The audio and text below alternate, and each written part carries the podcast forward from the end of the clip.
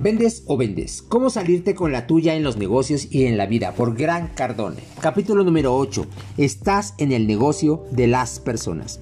El negocio de las personas, no X negocio. Los manufactureros constantemente piden a sus vendedores informarse sobre los materiales y productos que se utilizan en sus negocios. Ellos creen que ahí radica el secreto para vender más. Si bien tienen cierta razón en que un vendedor debe conocer el producto que vende, no hay que olvidar que la gente usa ese producto. Por eso, es vital que el vendedor sepa más sobre la gente que sobre los productos que vende.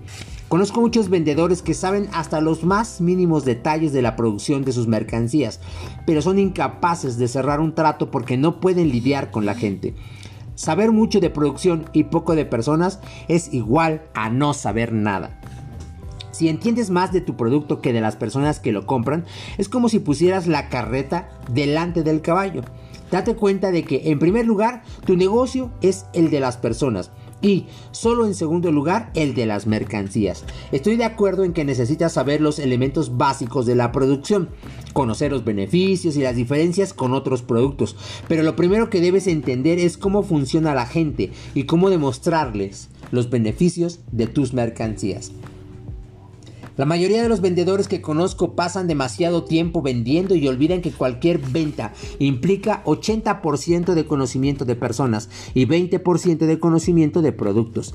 Esto se demuestra con el sencillo hecho de que la gente compra cosas de peor calidad que las tuyas cada minuto de todos los días del año. ¿Por qué? Porque la gente compra por otras razones más que los puros beneficios que le darán las cosas. Al salir del trabajo e ir a su casa, una persona se detiene en una tienda de abarrotes para comprar un litro de leche. Escoge la mejor marca que puede encontrar.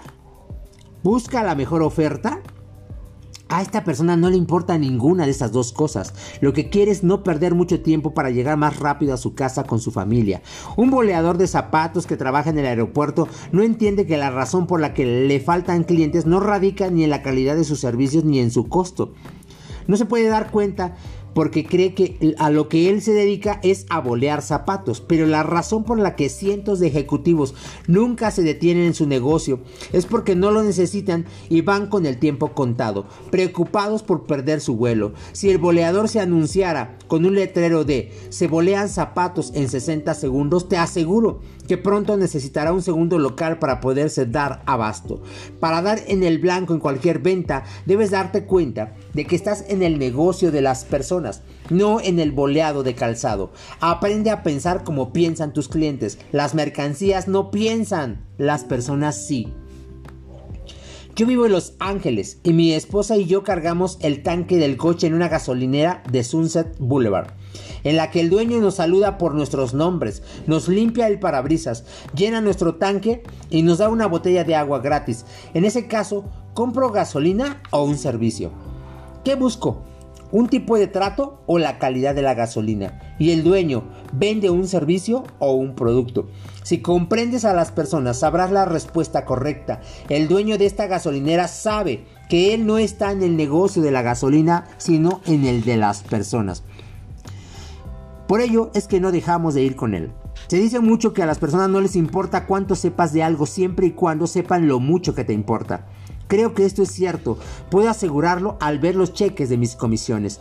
Nunca he considerado que me dedico a vender un producto, sino a ayudar a la gente para que se tome la decisión adecuada. En mi carrera he vendido pescado, autos, ropa, bienes raíces, películas, joyas, inversiones y hasta ideas. Y, en todo momento, me doy cuenta de que me va mejor cuando me intereso por las personas por el ser humano que quiere disfrutar su vida y resolver un problema gracias a mi mercancía.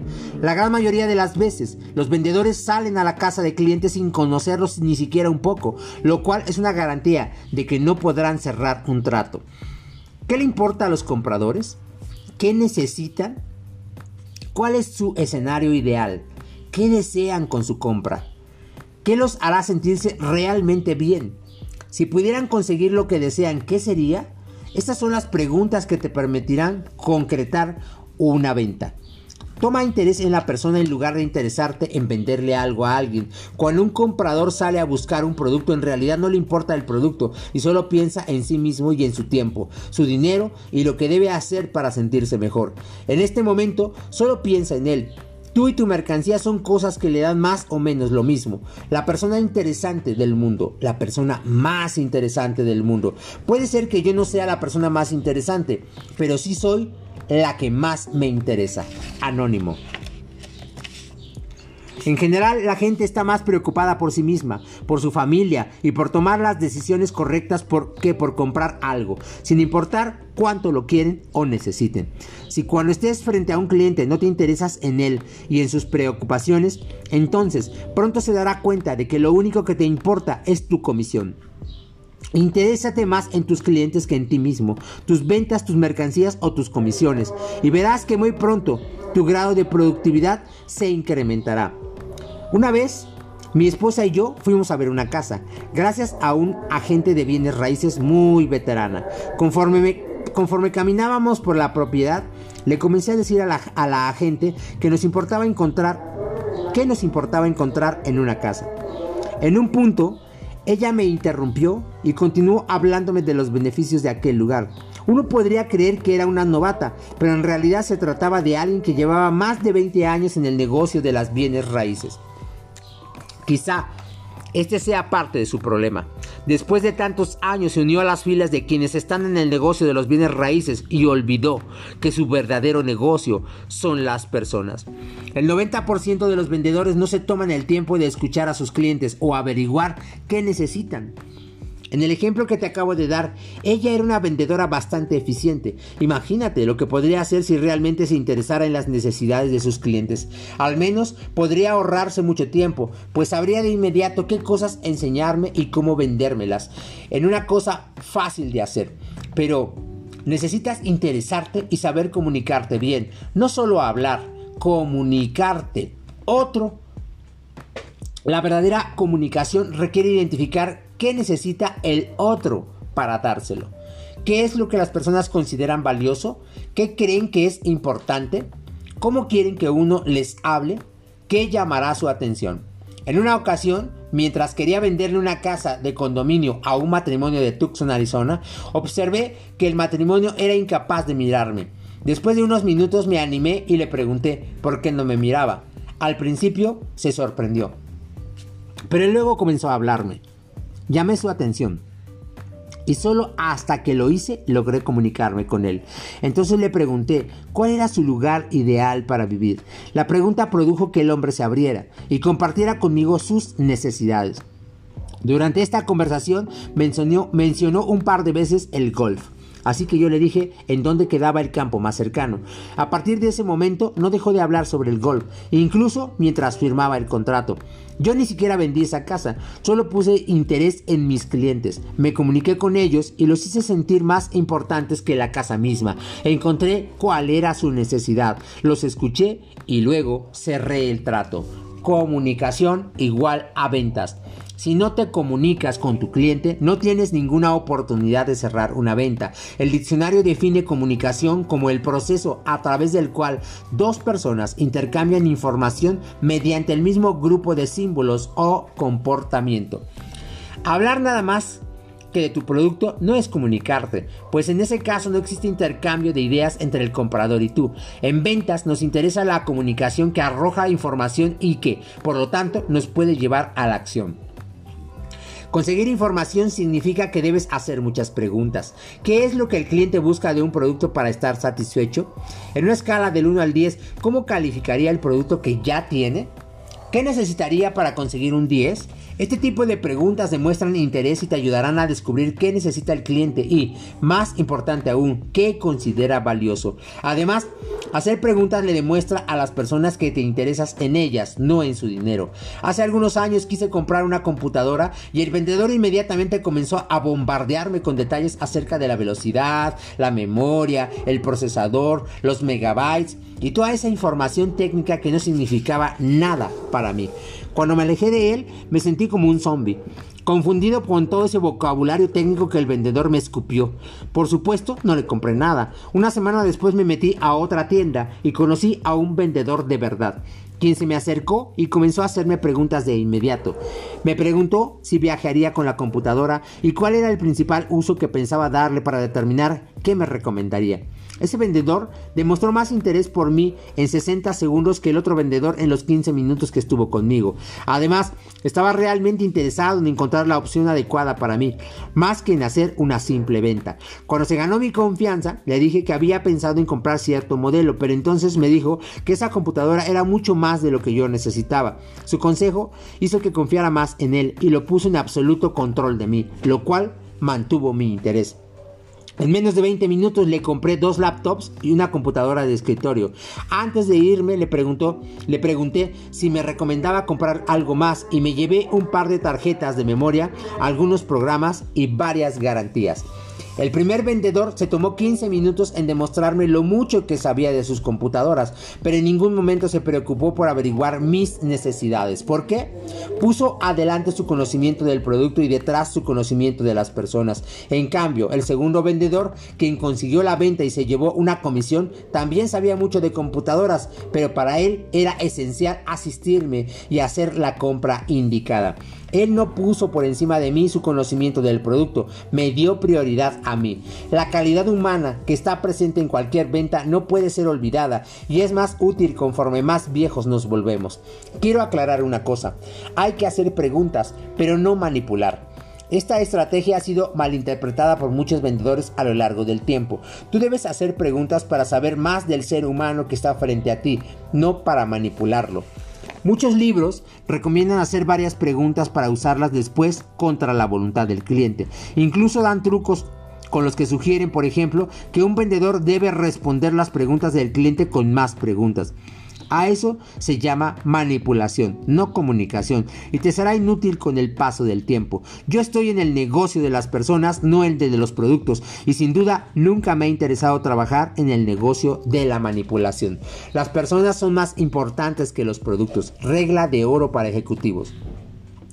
Haz de esta regla de vida y vive con ella. Estás en el negocio de las personas, no en el de los productos. Las personas son más importantes que la mercancía. Las personas son más importantes que los procesos con los que funcionan las compañías. Ningún proceso productivo, ningún trabajo de ventas tendrá éxito si los clientes no son su prioridad. Los productos no son seres vivos, las personas sí. Un proceso es una función y siempre será menos importante que la gente. Si dentro de una empresa su proceso se vuelve más prioritario que la gente, te aseguro que esa empresa fracasará. Una vez un amigo que empezaba a trabajar como agente de bienes raíces me pidió una cita para hablar sobre su inversión en la que yo estaba interesado.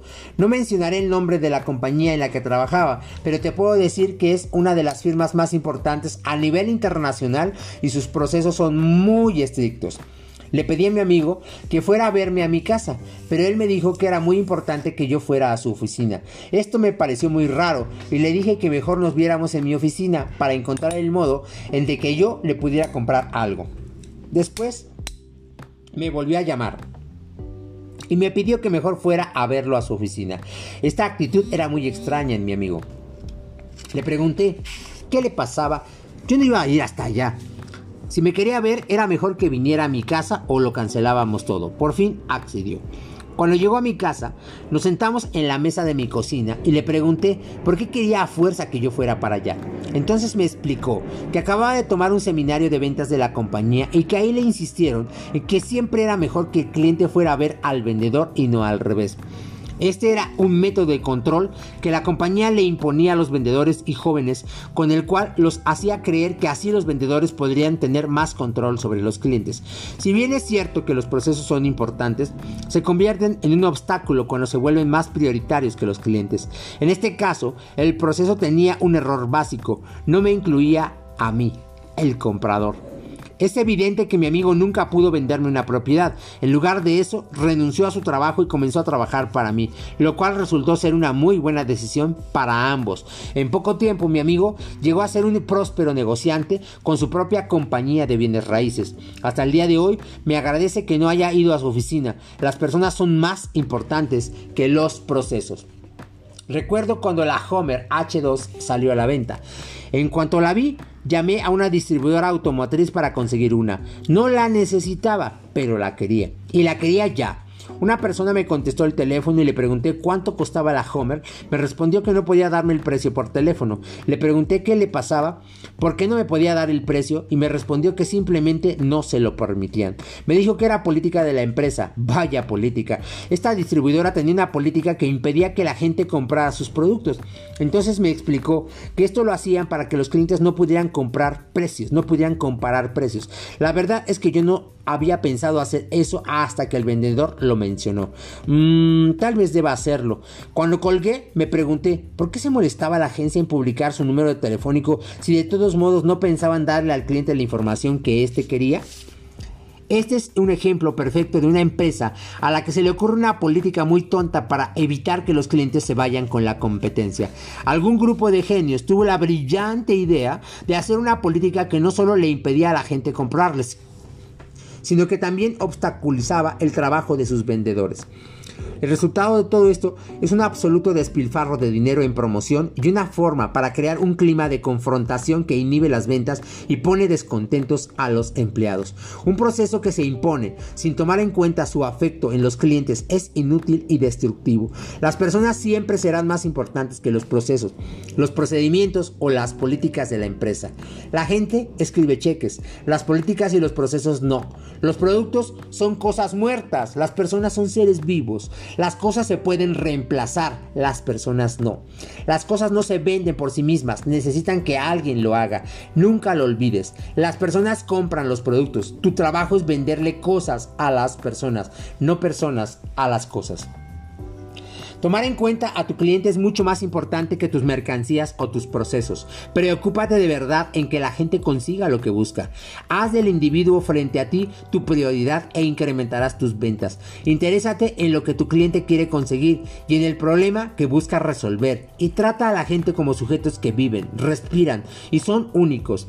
Mantente interesado antes, durante y después de realizar la venta. Incluso si no llegas a cerrar el trato, nunca dejes que algo sea más importante para ti que la persona que buscó tu ayuda. Tú no estás en el negocio de los bienes raíces, de las hipotecas, de los seguros, de las inversiones, de los periódicos, de la ropa, del arte, del turismo, de la educación del multinivel o de cualquier otra cosa que te puedas imaginar. Abandona de inmediato el negocio en el que crees que te encuentras y entra en el negocio de las personas. Preguntas del capítulo número 8. Número 1. Si bien es cierto que es importante conocer a fondo el producto que vendes, ¿por qué es más importante conocer a tus clientes? Número 2. ¿Cuál es la regla de la proporción 80-20? Número 3. ¿En qué estás más interesada? ¿En qué está más interesada la gente? Número 4. ¿Cuál es el elemento más relevante en la definición de comunicación? Número 5. Escribe tres ejemplos que le puedan servir a alguien más para comunicarse contigo.